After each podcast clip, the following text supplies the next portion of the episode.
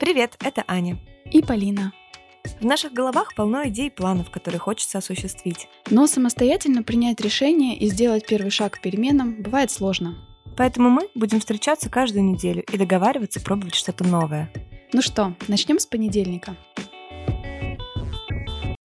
Итак, сегодня поговорим о несделанном. Что мы чаще всего откладываем на потом? Почему к некоторым вещам мы не можем подступиться годами? Как сформулировать первый шаг так, чтобы почувствовать импульс к действию? Как подступиться к большой мечте и победить свои страхи и самосаботаж? Аня приведет примеры, как разрешить себе нестандартные действия и эксперименты. А Полина объяснит, как уменьшение своих усилий может стать прорывным решением. Обсудим всю магию первых шагов в этом выпуске и предложим целую неделю прожить без слова «потом». Ну что, поехали!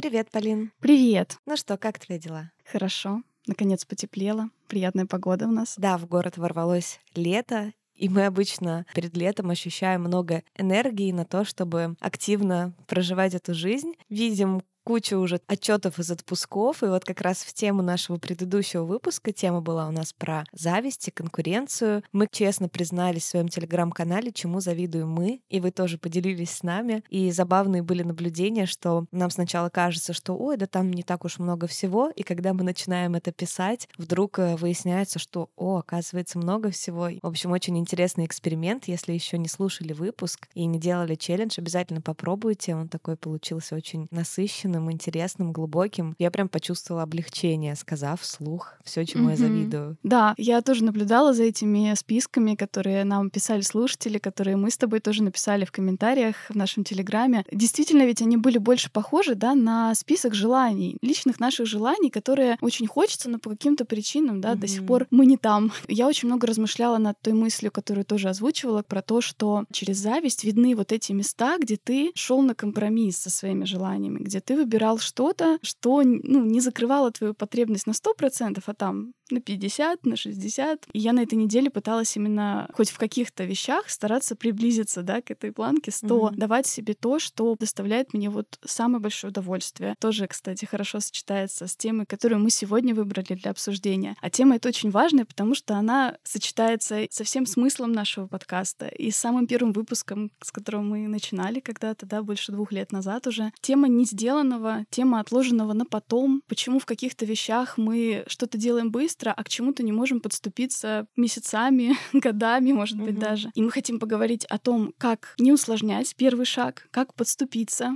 к большим и маленьким делам, как правильно распределить усилия. В общем, вся действительно магия вот этого первого шага, хочется ее сегодня подробно рассмотреть. Мне кажется, выпуск будет супер интересный и насыщенный. Да, мне тоже на самом деле хочется поговорить об этой теме, потому что у меня много разнообразного опыта в том, и как откладывать какие-то вещи, да.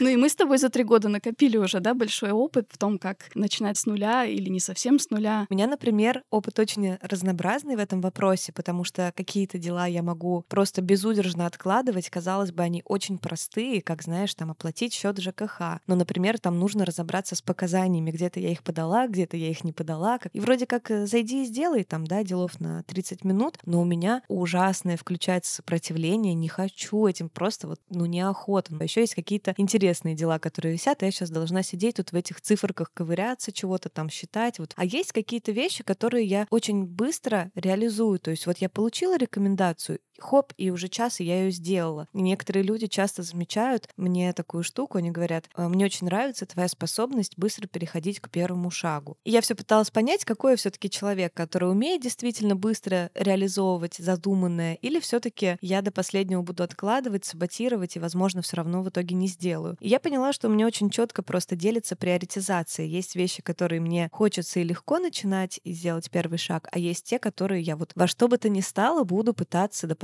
скипнуть, отложить. Есть вот такие рутинные задачки, которыми мне неохота заниматься. Там, где есть много нюансов. Например, эти задачи связаны с поиском и анализом информации, да, например, нужно понять правила въезда в какую-то страну. И я понимаю, что информации очень много. Я боюсь найти не ту информацию, буду до последнего сомневаться, даже если я перелопачу кучу инфы, она все равно будет местами противоречивая, я не могу отделить э, качественную информацию от некачественной. Поэтому это у меня требует большой ресурс, и когда мне нужно вот этим заняться, я сразу mm-hmm. начинаю давать заднюю и думать, как бы мне этого не делать, из того, чтобы просто пойти и попробовать поискать. Возможно, я ошибаюсь, и все будет на поверхности. Mm-hmm. Мне еще в голову приходит из таких вещей, которые откладываются на потом, это кроме рутинных действий, также и стратегические. В некоторых вопросах ты настолько, наоборот, увязаешь в тушении пожаров стихийном, в операционных да, каких-то действиях, что не хватает времени на то, чтобы масштабно увидеть свои цели, свои приоритеты. И, например, системно откладываются такие важные штуки, как забота о здоровье, например. Вообще для этого выпуска даже идея выросла скорее от челленджа. Обычно мы как-то, да, с тобой тему формулируем, приходим к какой-то практике, которая нам кажется самой действенной. Но в этом случае вот само название, да, оно как-то было изначально. Неделя без потом — это эксперимент, вариация на тему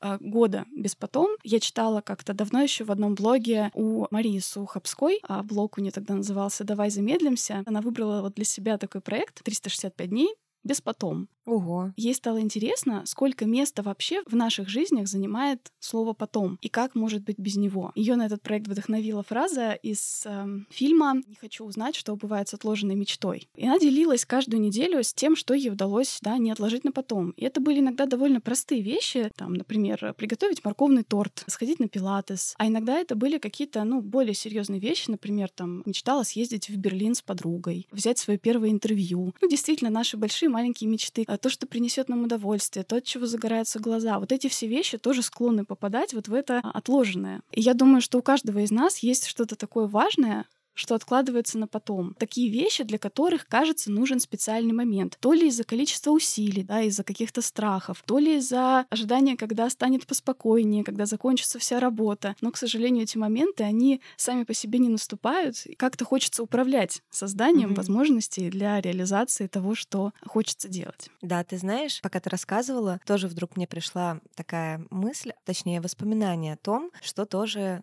на меня произвело сильное впечатление, и как раз что мне тоже помогает в тех моментах, которые для меня супер значимы, делать вот этот первый шаг. И есть такая фраза, которую мы часто используем, когда мы уже готовы это сделать. Например, мы говорим себе «сейчас или никогда». Мы на самом деле уже созрели и делаем вот этот шаг в этот особенный момент. А что, если эту фразу произнести с другой интонацией в те моменты, когда мы принимаем решение отложить дело на потом? отложить мечту на потом. И если спросить себя, я сделаю это сейчас или никогда не сделаю? Что я готова ответить этому событию? Вот я либо сейчас его делаю, либо готова его никогда не делать. Иногда ведь действительно некоторые штуки мы тащим за собой, думая, что мы это хотим, но почему-то откладываем, а на самом деле мы этого просто не хотим, не готовы, не можем. Это тоже может быть ответом, да, признать себе, что нет, я никогда не хочу этого делать. Да, кстати, да, это тоже нюанс, вот, который по итогам этого эксперимента тогда рассказывала Маша. Она написала, что жизнь без потом — это не то же самое, что всему говорить «да». В недавних выпусках, да, много говорили про это на самом деле, и про зависть, и про количество информации, сохраненной в цифровых наших пространствах, да, угу. тех самых а, сходить, купить, почитать. Действительно, там может оказаться что-то не настолько нам нужно, важное, что-то, что не откалибровано с нашими ценностями и приоритетами. Именно поэтому оно там и лежит. Да, задать себе такой вопрос, как ты предложила, действительно, наверное, включит как раз вот эту сверку угу. с собой и научит тоже говорить нет чему-то легче, чтобы не хранить э, какие-то обещания себе годами. При этом, знаешь, вот все эти вещи, типа торта, да, приготовить и что-то, кажется вроде не такое уж важное. Мне здесь хочется сделать отсылку, во-первых, к нашему выпуску про хобби и творчество, потому что мы там тоже очень классно обосновали, поняли, почему такие вещи нужны. Хотя кажется, что у нас там нет времени на это. В таких вещах мы можем быть более свободны. В творчестве, в хобби мы можем выразить другие аспекты своей личности. Ну и вообще это всегда расширяет количество внутренних опор для личности, повышает нашу устойчивость. Мы уже не только студенты или сотрудники, мамы, жены, сестры, мы еще там студент э, гончарной школы, член литературного клуба, я не знаю, танцор творческой группы, может быть, даже. В общем, это очень интересные, да, могут могут быть роли, которые круто дополняют. И откладывать такие вещи — это забирать у себя энергию. Вот эта реализация своих «хочу» дает силы и на «могу». Мне кажется, очень важно себя спросить, если ты чувствуешь, что важные вещи, которые правда надо сделать, и ты их систематически откладываешь, посмотреть, а, а делаю ли я что-то из своих «хочу», потому что из них берется энергия на то, чтобы делать и то, что не, не очень хочу, но надо. И, кстати, на эту тему мне очень запомнилось. Помнишь, мы недавно делились записями из э, карьерных консультаций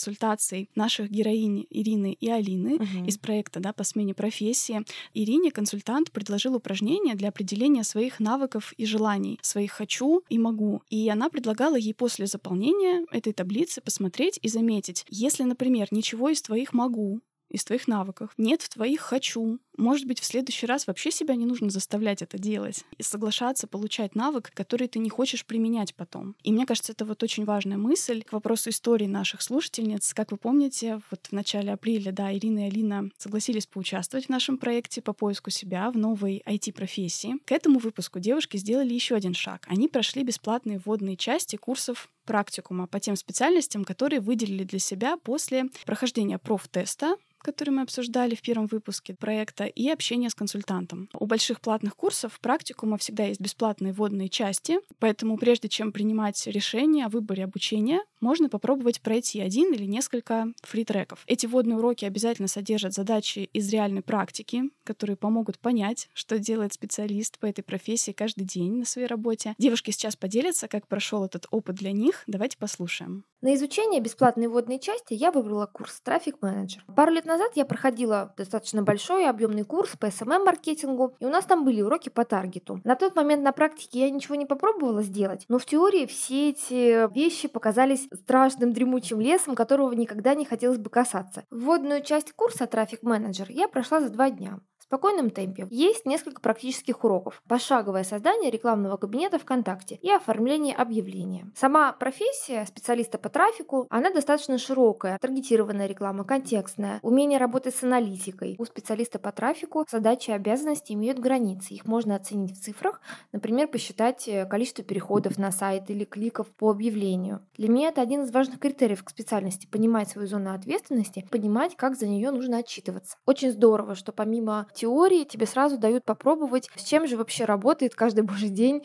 э, специалист по трафику. Плюс еще после прохождения были также даны ссылочки на самостоятельное изучение. Ну, например, была уже очень интересная статья из блога практикума о том, кто же такой трафик-менеджер. И мне, например, очень понравилась табличка, где был сравнительный такой анализ обязанностей интернет-маркетолога и обязанностей специалиста по трафику. Перейдем к сомнениям. Они, конечно же, тоже есть. Есть некий страх потратить деньги, потратить время. Это почти где-то пол полгода, наверное, получается. Мой такой личный момент. Я не совсем просто понимаю, в каком, собственно, поле я буду вращаться, где я останусь. Это будет какая-то русскоговорящая аудитория. Но это мне, скажем так, такой момент а, на подумать, на разбираться, какое-то принять решение. Мне было интересно пройти эту бесплатную вводную часть. Она немножечко меня встряхнула, показала мне, что я что-то могу, что я что-то соображаю. Мне вполне можно обучить. Главное просто самой собраться, принять решение и вступить на новый путь.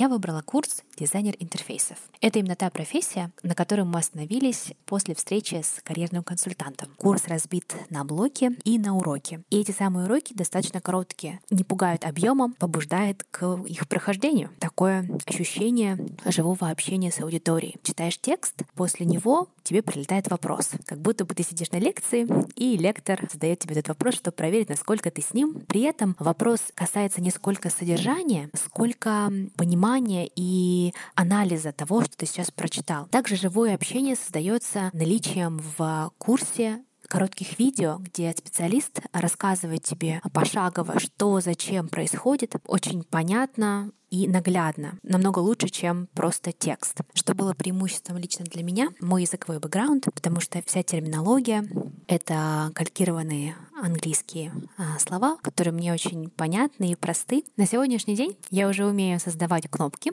в программе Figma, умею их редактировать, выравнивать и делать так, чтобы они выглядели user-friendly. И сегодня э, перед мной стоит следующая задача — сделать карточку товара в магазине снов, который участвует э, во всех заданиях. Посмотрим, как все пройдет. Итак, задание успешно завершено. Это было очень приятно осознавать, что что-то да ты понял. Есть два вопроса, которые необходимо решить. Это финансовая сторона обучения. Вот. И второй немаловажный вопрос — это учебная нагрузка. Насколько она будет э, сопоставима с моими рабочими часами, чтобы не прийти к конце к эмоциональному истощению и выгоранию. Буду думать в этих двух направлениях. Очень радостно на самом деле за девушек. Мы с ними общаемся у нас в чате специальном, который был создан под этот проект. Они рассказывают там о своих успехах и сомнениях, в том числе, которые возникают. На самом деле очень здорово, что пройдя эти первые уроки в курсах, девушки еще чуть лучше очертили свои желания, интересы, возможности. Это тоже такой вариант карьерного прототипа, о котором мы говорили в выпуске о смене профессии. И такое первое приближение буквально вот прощупали руками, каково это быть там дизайнером интерфейса или трафик-менеджером. Да, как нельзя подходить подходит под нашу тему первого шага сегодня. Мне кажется, наличие бесплатной вводной части в курсах практикума — это хорошее преимущество, дает представление о том, как в целом строится процесс обучения, а он всегда у практикума очень живой и не скучный. Материал вы осваиваете по интерактивному учебнику и почти сразу тренируетесь делать реальные задачи в онлайн-тренажере. Это помогает сразу увидеть полезность новых навыков своей будущей профессии. Также первые уроки помогают потестить свои ресурсы, готовность учиться, понять, подходит ли тебе темп, нагрузка, и уже после этого оплачивать курс целиком. Ссылка на все бесплатные части курсов от Яндекс Практикума будет в описании. Там можно выбрать по интересующим вас направлениям дизайн, маркетинг, программирование, аналитика, менеджмент. Можно пройти один или сразу несколько фритреков, если интересы и навыки ваши разнообразны. Мне кажется, это очень классно взять и сделать именно вот в таком формате, не усложняя и не откладывая на потом, просто взять и сделать этот первый шаг. Мы начали обсуждать причины вот этого нашего откладывания. И мне кажется, одна из причин в том, что мы часто больше мыслим себя и вообще ставим выше обязательства перед другими людьми, чем перед собой. Или предпочитаем одну mm-hmm. категорию обязательств другой. Вот в моем случае, например, я тоже недавно заметила, что меня прям систематически настигает ситуация, когда я предпочитаю работу всему остальному, качественному общению с семьей, предпочитаю ее заботе о здоровье. То есть для меня это обязательство ценится больше других. Угу. У меня, наверное, тоже есть такая штука. Проще какие-то вещи делать, ощущая ответственность перед кем-то еще, кроме себя. Это очень любопытный на самом деле момент, который мне в том числе помогает. Я, наоборот, э, стремлюсь в каких-то задачах найти единомышленников, знаешь, обрасти какими-то обязательствами перед другими, даже взять наш подкаст. Угу. Я тоже понимала, что так как я имею тенденцию с некоторым пофигизмом относиться к своим собственным обязанностям, э, но когда здесь появляется еще один человек, который выполняет свои обязанности, то я просто, ну, не могу его подвести. И я сейчас даже в своих стратегиях предпочитаю не тратить энергию на то, чтобы убедить себя, что я сама для себя должна это сделать, а я осознанно ищу себе компаньона, которому тоже важен результат моей работы. В том числе и наш подкаст про это, да, поиск окружения поддерживающего, который проходит то же, что и ты. Мне кажется, это очень помогает побороть страхи. Например, что ты что-то делаешь, а это на самом деле не то. Когда взгляд со стороны еще присутствует, кто-то может тебя взять за плечо и сказать, подожди, а зачем ты так усложняешь, например? Или подожди, давай здесь все-таки напряжемся и сделаем это, съедим эту лягушку, да, как принято говорить про сложные задачи, и это позволит нам там то-то, то-то, то. Таких страхов на самом деле, угу. ограничивающих и останавливающих, это очень много. Вот в моем случае, да, опять же, делать не то, потратить зря время, идти не по той тропинке, или что нужно будет сделать столько всего, и что это так сложно, что ты просто не вывезешь это. И вот эти вот э, страшные предположения, которыми обрастают значимые для нас шаги, они нас тормозят от того, чтобы, может быть, обнаружить, что на самом деле ты можешь, и на самом деле это та дорога. Да, у меня здесь как раз будет э, по этому поводу идея. Я хочу сначала поделиться вот личным примером, тоже своим осознанием. Я недавно начала на своей личной страничке делиться процессом, что мне помогло в какой-то там сотый раз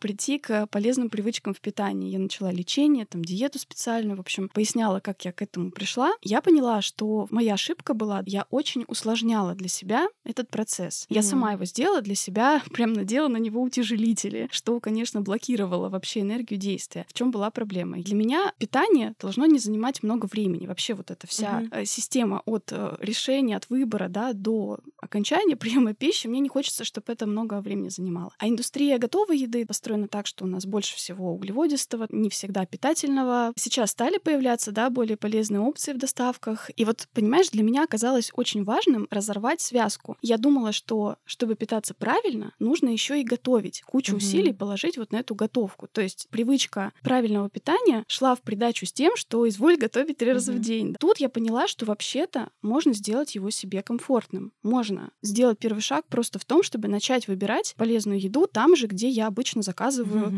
неполезную еду. Это просто починило весь процесс, и я почувствовала первый успех, когда сняла с себя эти обязательства. Да, сейчас я не готовлю. Большая часть моего рациона — это, да, готовая какая-то еда заказанная. На данном этапе это работает и помогает достигать мне моей, моей цели основной, с которой я чувствую затык уже долгие месяцы и годы. И мне поэтому очень хочется, чтобы мы все подумали, вот как можно сделать первый шаг в каком-либо деле, еще проще, да, разложить его на такие атомы. Где-то тоже в одной книге прочитала, что надо идти к самым началам. В моем случае надо было подумать, да, что чтобы мне быть здоровее, мне нужно готовить себе полезную еду. Нужно было оспорить вот это предположение, да, и найти, что нужно не то, что готовить, нужно ее получать, uh-huh. а уже каким способом это можно придумать. То же самое, там, хочешь в путешествие. Самый простой вариант, да, пойти купить билет, значит, запланировать поездку. Может быть, можно попроситься, не знаю, в командировку, на стажировку. Ну, то есть какие-то варианты варианты, когда и mm-hmm. это кто-то за тебя сделает. Мне почему-то очень загорелась эта идея упрощения поиска, как это сделать меньшими усилиями.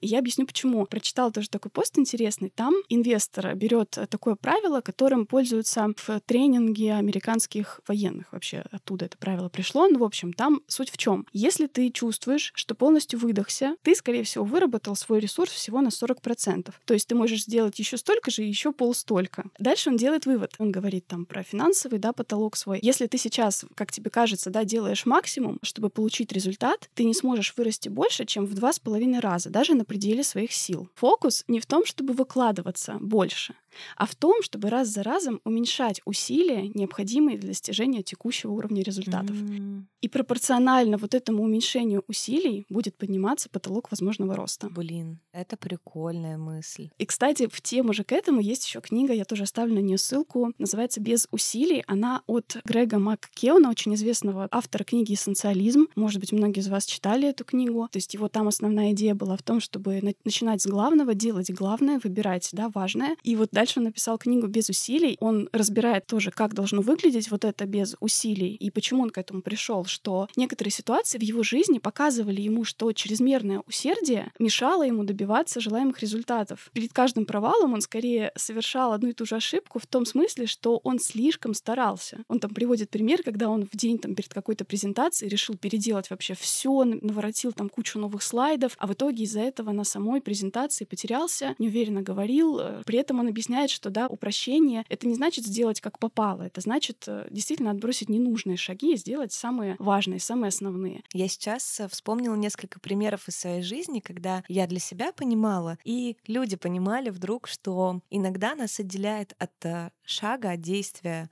в сторону наших «хочу», или надо, ограниченность этих вариантов, которую мы себе сами прописали, да, умственно. Мы можем сделать это или вот так, или вот так. И ни один вариантов на самом деле нам не нравится. И иногда оказывается, что мы просто не допускаем какие-то более креативные варианты, неочевидные. Расскажу историю забавную. На днях э, ко мне обратилась коллега. Она слышала про то, что я довольно часто путешествую, решила обратиться ко мне за советом. И говорит, вот я набила себе татуировку с самолетом, и я очень хочу путешествовать, но с тех пор, как я ее набила, я ни разу никуда не летала. И она рассказывает предысторию, что она сделала себе десятилетний загрань охранник, а потом спустя год вышла замуж, сменила фамилию и уже два года никуда с тех пор не ездит и паспортом пока не занимается, потому что вот как-то у нее заклинило, что, блин, ну я же только что сделала паспорт, и опять вот заново все это проходить со сменами и туда-сюда, и поэтому я не могу полететь. И вдруг я ей говорю, а ты знаешь, что ты можешь летать по тому паспорту? Она говорит, в смысле? Я говорю, ну, кто кроме тебя и твоего российского паспорта знает о том, что ты вышла замуж и сменила фамилию? В заграннике этой информации нет. Она говорит, а как я куплю билет на этот паспорт. Я говорю, ты, ты заполняешь данные билета по данным своего паспорта, и, собственно, когда ты приходишь на границу, у таможенника все совпадает. Вот твой паспорт, вот твой билет. И он такая, чего? Серьезно? Что, так можно было? Да ну, так, так быть такого не может. А у меня просто есть примеры, когда люди так делали, поэтому я просто это знаю. Говорю, ну загугли, посмотри чатики, поищи инфу в интернете. И она загуглила это, увидела, что действительно так делают. Там, конечно, есть свои нюансы, ситуация спорная, нужно проверять, какие могут быть э, последствия, риски, ну просто сам факт того, что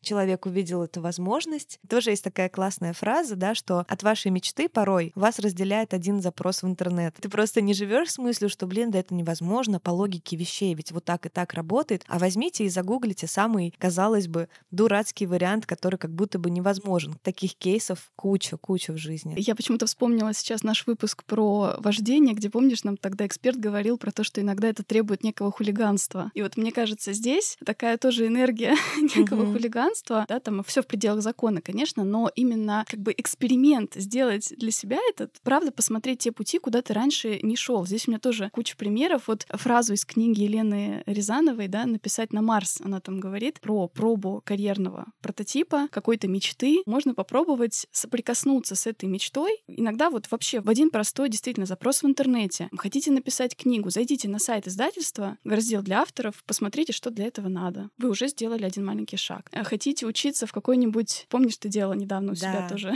Хотите учиться в школе, да, по съемке видео где-нибудь там в Нью-Йорке? Напишите туда, спросите, сколько стоит, подайте запрос. Угу. Это интересно. Нереальная мечта в этот момент становится реальной частью жизни. Как будто ты пишешь на Марс, и тебе кто-то отвечает. В тему еще обходных путей есть интересная тоже книга «Препятствия как путь». Она прям вот сборник нестандартных решений, которые люди принимают в разных ситуациях. Там есть пример про военные стратегии, и там один историк проанализировал очень много конфликтов, в которых пришел к выводу, что всего в двух процентах победа стала результатом прямой атаки на противника. 2% случаев. А в остальных случаях, да, победа была не в лоб, а какими-то другими средствами, там, внезапной атакой, психологией, хитростью. Вывод он делает такой, если вы в тупике, вы напрягаете все силы, обойдите проблему со стороны, найдите рычаг, подойдите к ней со стороны, где она этого меньше всего ожидает. Мне кажется, этот подход очень интересный, он такой даже творческий в некотором смысле. Я думаю, особенно это важно в ситуациях, когда какой-то затык идет с вами годами. То есть, если какая-то проблема не решается из года в год, если какое-то дело не делается из года в год, важно предположить,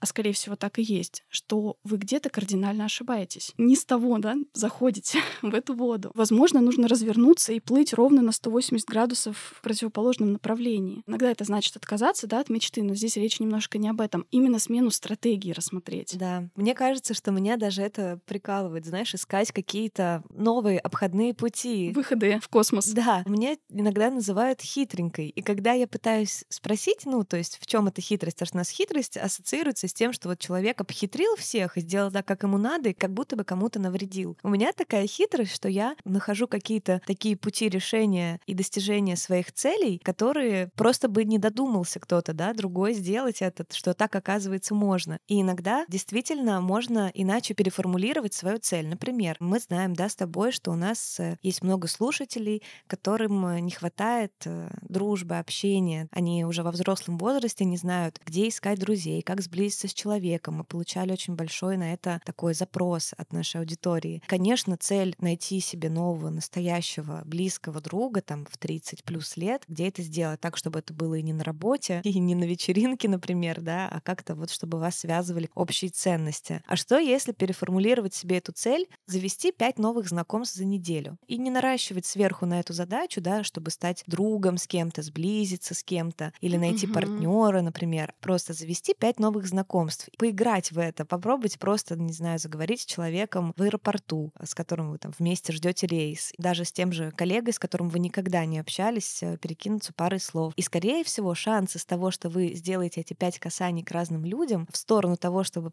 обзавестись новым другом, они увеличатся. И это не так э, страшно, да, как вот такая задача найти там любовь, например. А что, если переформулировать задачу, mm-hmm. там не найти любовь, а встретить человека, с которым мне будет приятно и интересно. Искать действительно вот это, потому что любовь — это такое сложное, многосоставное чувство, которое многие интерпретируют по-разному. Это большой проект уже, а не задача. Да, да, да. И что такое для вас любовь, это тоже, может быть, вы еще не до конца разобрались. Но в целом отличить же, когда вам приятно и интересно, вы же сможете. И что, если поискать именно такого человека? Возможно, именно из этого потом вырастет э, та самая любовь, которая кажется вам большим проектом. Да, это очень похоже на идею, которую мы тоже чуть-чуть затрагивали затрагивали. Если пугают большие цели, здорово себе сформулировать, какие процессы вы хотите поддерживать каждый день. Это то, что ценно в любых обстоятельствах, то, что вам всегда отвечает вашим ценностям. Находить пять контактов за день э, с незнакомым человеком, например, это сведение этой большой цели простому конкретному действию. С другой стороны, это еще здесь работает принцип правильной формулировки. Когда формулировка э, задачи, она очень далека от ответа на вопрос, что конкретно нужно сделать, естественно, что мы это откладываем.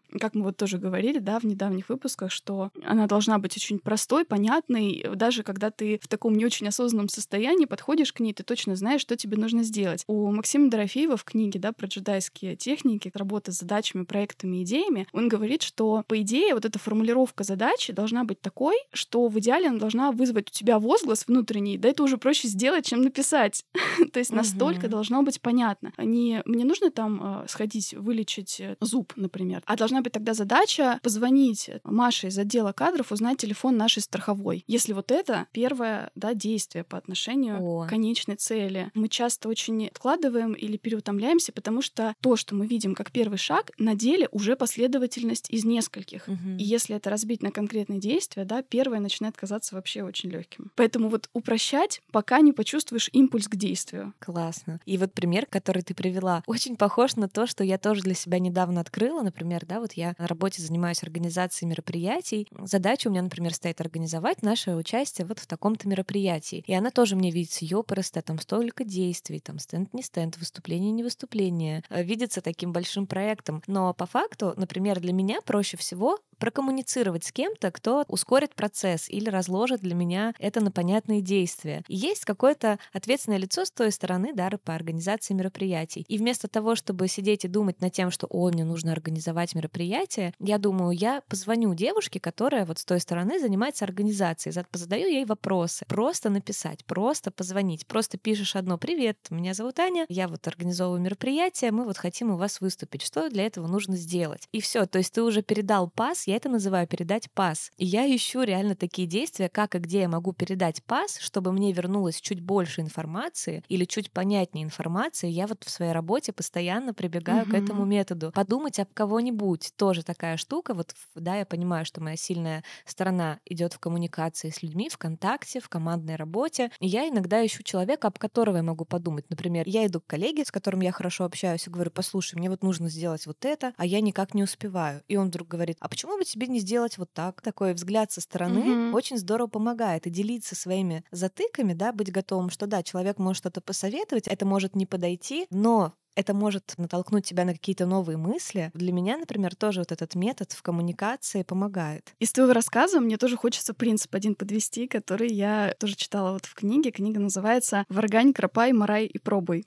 Как раз тоже про силу экспериментов, силу первых шагов. Вот ты сказала, что ты опираешься на свою сильную сторону, да, когда выбираешь первый шаг. И вот там интересная была такая идея о том, что силу на то, чтобы идти к своим целям, нам дает присутствие в своей жизни. Он имеет в виду не не то чтобы там степень внимания к себе, он говорит о достаточном включении в мозге нейронных цепей «я». Что это имеется в виду? Это ваши убеждения о себе, ваши воспоминания. В памяти должна быть такая большая экспозиция картин, отражающих ваше «я». Если там много положительных картин, то вы ощущаете прилив сил. Если их мало или они какие-то смешанные, то вот это вдохновение труднее приходит. И он э, там, да, называет нужное количество э, образов для бодрости духа, такая критическая психологическая масса, минимальное число аспектов личности, о которых нужно помнить, чтобы сохранить мотивацию к действиям. И как раз эксперименты помогают на свет эти воспоминания извлекать. Мы, э, пытаясь прогнозировать результат, обращаемся к тому, как это было у нас раньше, как мы себя воспринимаем. И все это дает ощущение и желание двигаться вперед. Мне кажется, интересная тоже идея. Mm-hmm. И там же он говорит о некой расфокусированности эффективности. Это опять, да, сочетается с идеей изменения вектора своих усилий. В некоторых случаях зацикленность разума, да, приводит нас к катанию по кругу с нашим психологическим багажом, с нашими вот установками, убеждениями, что нужно именно так или иначе. И в некоторых ситуациях очень важно вот так отойти на шаг назад, включить такое рассеянное мышление, и тогда, может быть, придет какое-то как раз озарение. Да, еще, конечно, то, о чем мы неоднократно говорили, лучше знать себя, понимать себя, понимать свои истинные потребности. За любым нашим желанием или нежеланием стоит вот эта самая внутренняя мотивация, на которую на самом деле сложно повлиять коучем, ментором, да, вдохновляющим личностям. Есть, да, обратная ловушка, что мы просто раскладываем задачу, например, хотим больше зарабатывать, да, потому что, ну, как будто бы надо, мы уже в том возрасте, мы уже много сделали, например, на этом месте, и нам нужно, казалось бы, простая задача подойти, просто сказать, я хотел бы повышения зарплаты, что для этого нужно, как это можно сделать, но тебе неловко подходить, просить, в этом ты видишь, что тебе нужно, да, как-то стоять с протянутой рукой или еще что-то. А что на самом деле стоит за тем, что ты хочешь увеличить свой доход? На самом деле, например, в данной точке тебе не хватает твоего дохода, чтобы осуществить свою мечту давнюю, например, поехать в путешествие по Танзании или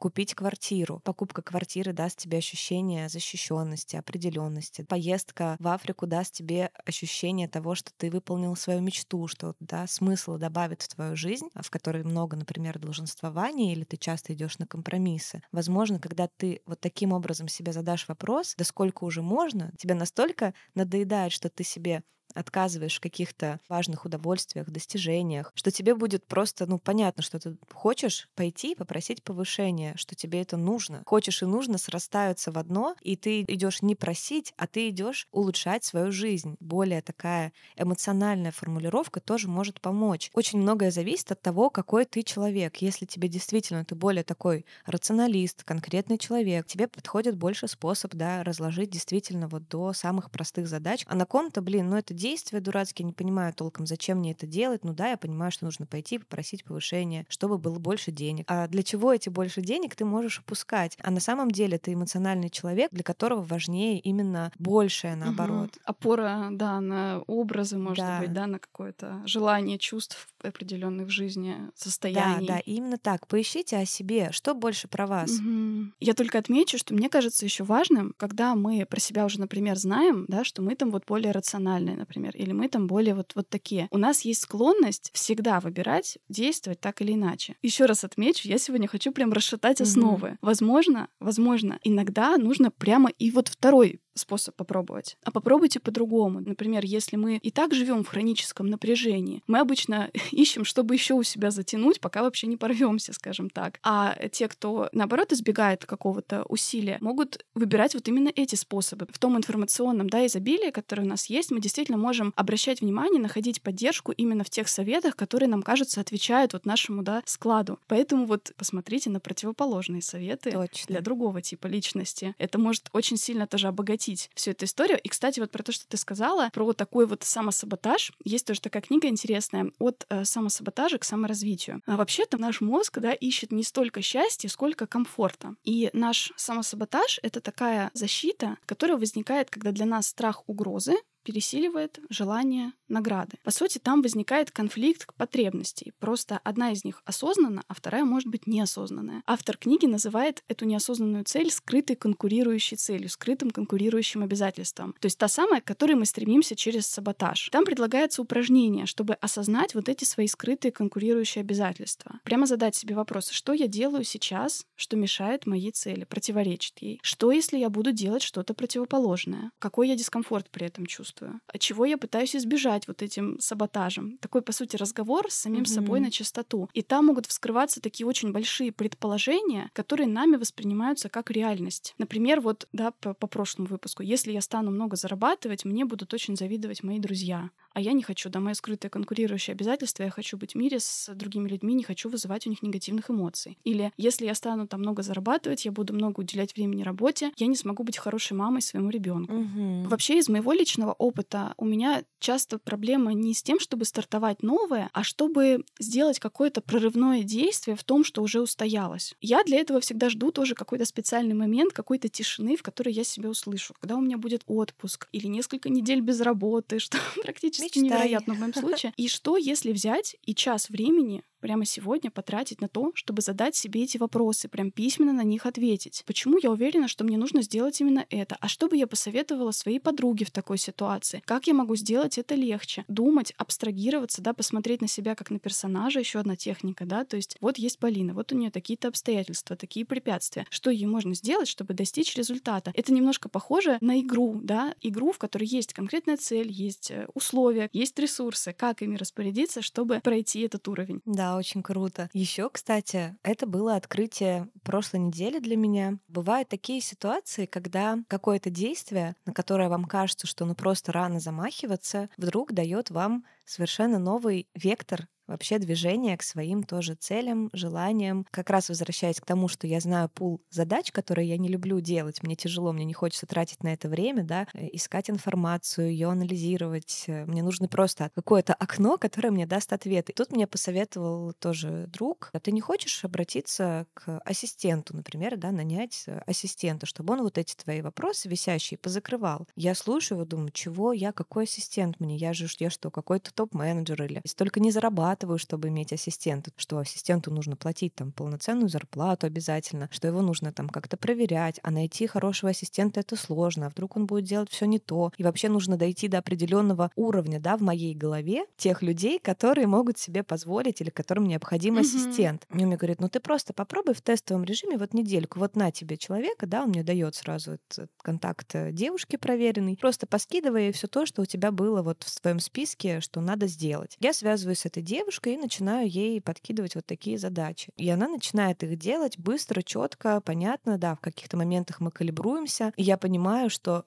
блин, мне это офигенно помогает, меня это разгружает эмоционально. Я не чувствую себя такой загнанной, что мне столько всего нужно решать. Я чувствую, что есть куда это перенаправить. Даже элементарно, да, вот сейчас мне нужно искать квартиру и съезжать. При том списке накопленного по мелочам, что мне нужно сделать, вот это еще глобальная задача переехать, она бы просто меня сейчас обездвижила. Но когда есть понимание, что вот я могу это отдать, и для этого совершенно не обязательно быть топ-менеджером, и оказывается, есть люди, которые могут хорошо делать, и не нужно платить там огромную там полноценную зарплату, что он, например, part-time берет у тебя, так оказывается было можно, оказывается для этого не нужно соответствовать куче критериев, которые ты себе придумал. Порой, знаете, наглость, небольшая внутренняя наглость э, жить, сделать то, что тебе казалось, чего ты там недостоин, а вдруг попробовать и вырасти до этого после того, как ты уже это сделал, может быть вот это тоже, знаете, ключик, которого mm-hmm. вам не хватало. Я вспомнила еще пример о одной девушке. Давно ее смотрю тоже в разных блогах, у нее блог блог на Ютубе есть, и есть подкаст, кстати, у нее называется «Так можно». Она приводила такой интересный пример, ее зовут Марина Бояркина, они живут э, в Черногории. И она очень любит все, что связано с травами, вот выращивать землю. Они жили, да, арендовали квартиру в городе, но в какой-то момент им пришла идея арендовать землю неподалеку от этого города. Взяла в аренду землю, на которой, собственно, стала выращивать. Я тогда обратила внимание на это решение, как тоже на какое-то нестандартное, да, мы думаем, что нам, чтобы начать заниматься огородом, вот нужно купить купить дом на каком-то участке. Мы как-то не думаем о том, что можно взять в аренду землю для того, чтобы растить там, ну, не знаю, помидоры или там угу. вереск, у кого какие, да, предпочтения. Прям, не знаю, мне кажется, тоже интересный да. пример. Я еще, знаешь, помню, что часто меня спрашивала психолог. Я ей рассказывала про какие-то свои пробуксовки, и она часто отзывалась э, на это тем, что вы опять себя пугаете, да, вы так себя пугаете, что вы там не справитесь, что вы устанете. И тоже недавно на одну мысль наткнулась, знаешь, о том, что мы так боимся потерять силы,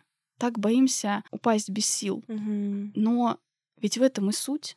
Потому что если не отдавать энергию, то ничего и не придет. Я помню, мне впервые это говорили на танцах, когда с нами, с непрофессиональными танцорами, да, занималась э, профессиональная хореограф, и она тоже нам говорила, что не делайте ничего в полсилы. Для чего вы себя бережете? Отдавайте энергию, и только тогда вам придет взамен. Вот действительно, да, энергия так устроена, что в конце дня мы должны быть без нее ночью насытиться и приступать с новыми силами. Так почему мы так боимся потерять свои силы? Вот я прям этот вопрос себе теперь задаю. А для чего я тогда сейчас себя берегу. Блин, точно. Здесь ответы на вопрос, что именно мне хочется сделать, и какое-то снятие страхов на тему того, что да, я устану, да, это, может быть, будет сложно, но что-то в этом приходит. Сто процентов. Вот я с тобой очень сильно согласна в этом пункте. Ты сейчас вот так честно назвала для меня. Иногда я действительно стопорюсь и, прокрастинируюсь на каких-то задачах, которые мне кажется, что у меня отнимут много энергии и в конце ничего не принесут, например. Но моя жизнь показывает мне,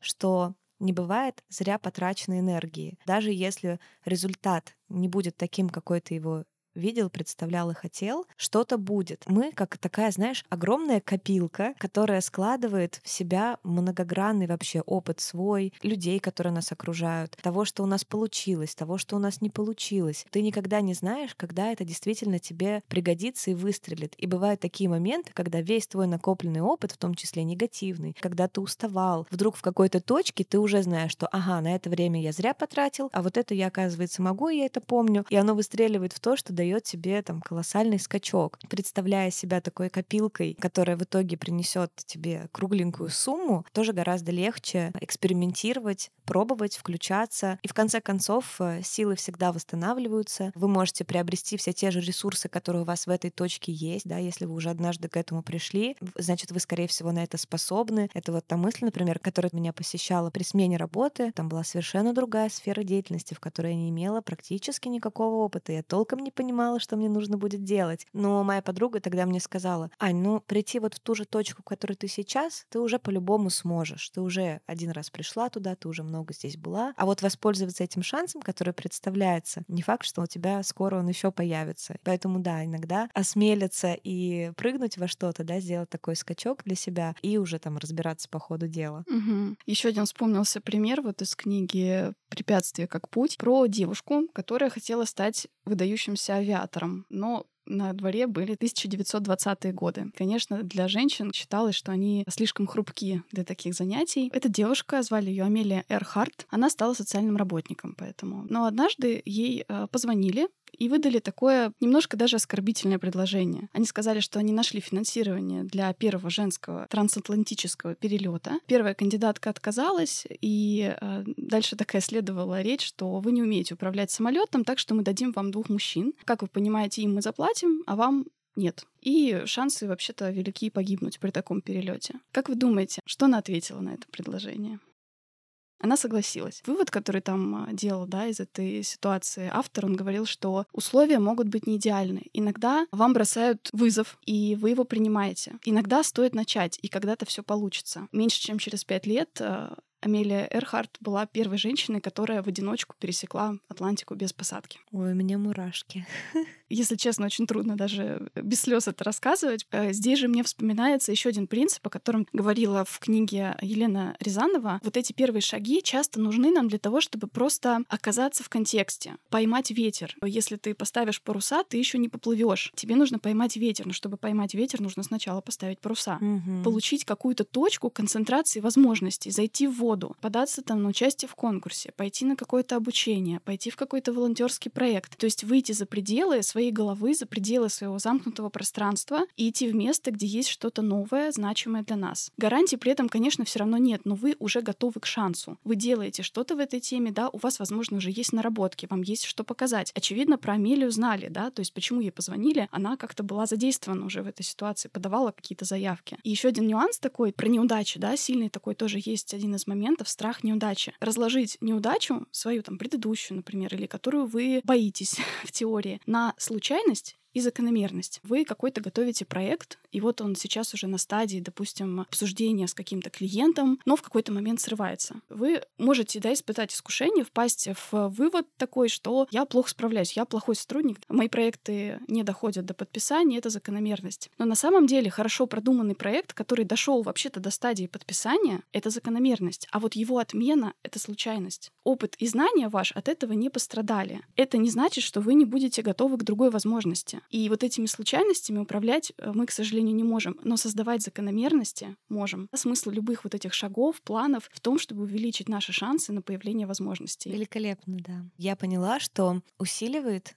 опору внутреннюю, галочка «я могу». И чем больше вы этих галочек себе ставите, что я могу справиться там с задачей, которая мне казалась неподъемной, я могу разбить эту сложную задачу на много маленьких и сделать первый и второй шаг. Я могу замахнуться на большее и попробовать. И вот чем больше вы подчеркиваете в своей жизни вот этих «я могу», тем больше у вас шансов, когда вам придет что-то большое, сказать, скорее всего, я и это тоже смогу. И вот хочется наш э, сегодняшний выпуск, да, и челлендж, который мы сейчас поставим перед собой и перед вами, чтобы он был сделан для того, чтобы вы скопили достаточное количество «я могу», чтобы в нужный момент их инвестировать в что-то важное, большое. Если не сейчас, вот лето, да, когда как будто бы все условия сопутствуют для того, чтобы у вас было достаточно хорошее настроение, достаточно энергии, чуть все равно расслабление, да, обстановка. Синдромы каникул летних. Ну, признайтесь, у кого его нет. Сколько бы нам лет не было, 30-40, мы ждем каникул, mm-hmm. пусть вот это вот будет в такой области, да, именно полезный, прикладной для вас служащий. Попробуем именно на этой неделе